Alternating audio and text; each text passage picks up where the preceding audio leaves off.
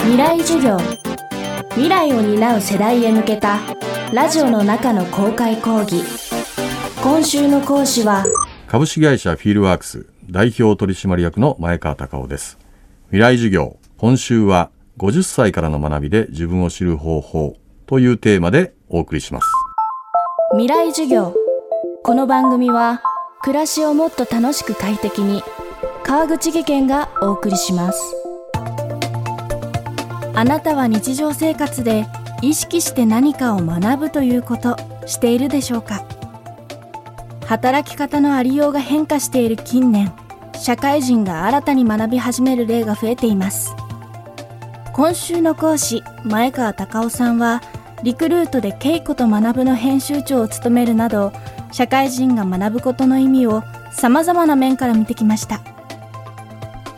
今週は人生100年時代と言われる今後半の人生を豊かにするためより戦略的に学ぶ方法を探っていきます。未来授業1時間目。テーマはミドルこそ学べ。今の50歳前後の人たちってすごくあの大変な状況にいらっしゃると思うんですよね。でそのなぜかというと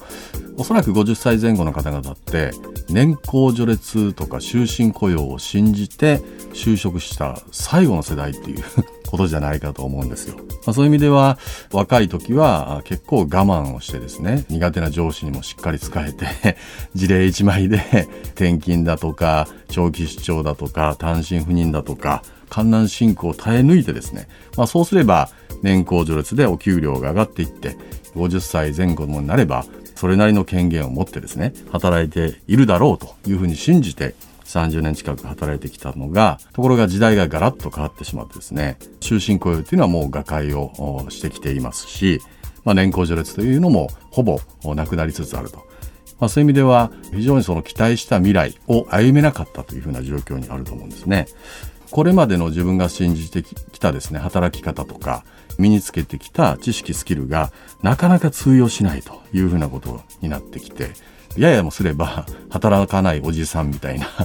レッテルを貼られてですね、まあ、非常にこう辛い状況にあるなというふうに思っています。50歳前後ともなればですね、まあ、定年がですね大体60歳というふうなことを想定して働いてきたはずなんです。大手企業には多いんですけど55歳前後が役職定年というふうな状況になっているので、まあ、そういう意味ではサラリーマン人生の最終コーナーに入っていってですね、まあ、そろそろ、えー、悠々自適の余生を考えるかなというふうに想定していたはずがですね、まあ、人生100年みたいなことを突然 言われてですね、まあ、実は法改正もどんどん進んでまして今60歳定年だったものが65歳まで雇用延長しましょうとか、まあ、昨年の4月にさらに法改正がなされてで70歳まで、まあ、企業に努力義務が課されてですね、まあ、雇用という枠組みだけじゃなくて就業支援という形で、まあ、働きましょうというふうになってきてですね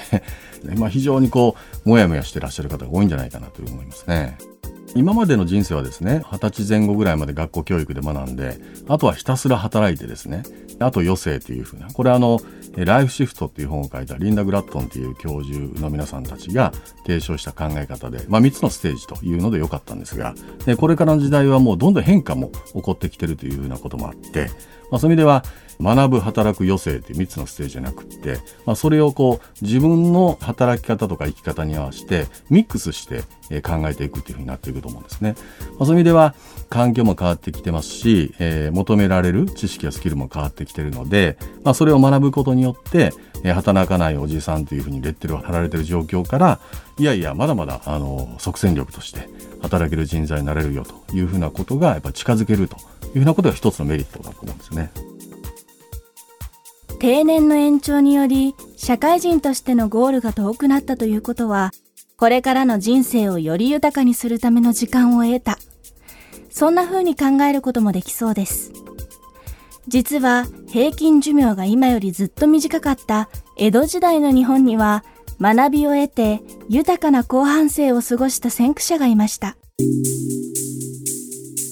まあ、伊能忠敬っていうのは象徴的なんですけど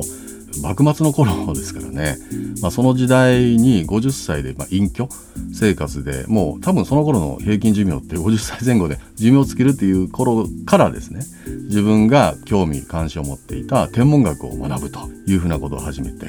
で実際自分のですね二回り年下の学者に弟子入りしてですねで学んだことをもとに50代半ばから1718年かけて日本を渡り歩いて日本地図の原型みたいなのを作り上げるというふうなことですごい偉業だと思うんですよね。後世のに生きてる僕たちは伊能忠敬のことを、まあ、日本地図を作った人ですよねっていうふうに認知をしてるわけですけど当時のことを調べてみると伊能忠敬っていうのは隠居するまではですね経営者として辣腕を振るってきてですねもう大財産を築いた千葉の名経営者だったわけですねだから当時の人たちに聞くとですね伊能忠敬って、まあ、すごくあの名経営者だというふうに認知されてたはずが後世の僕たちからはそんな認知は全くなくてですね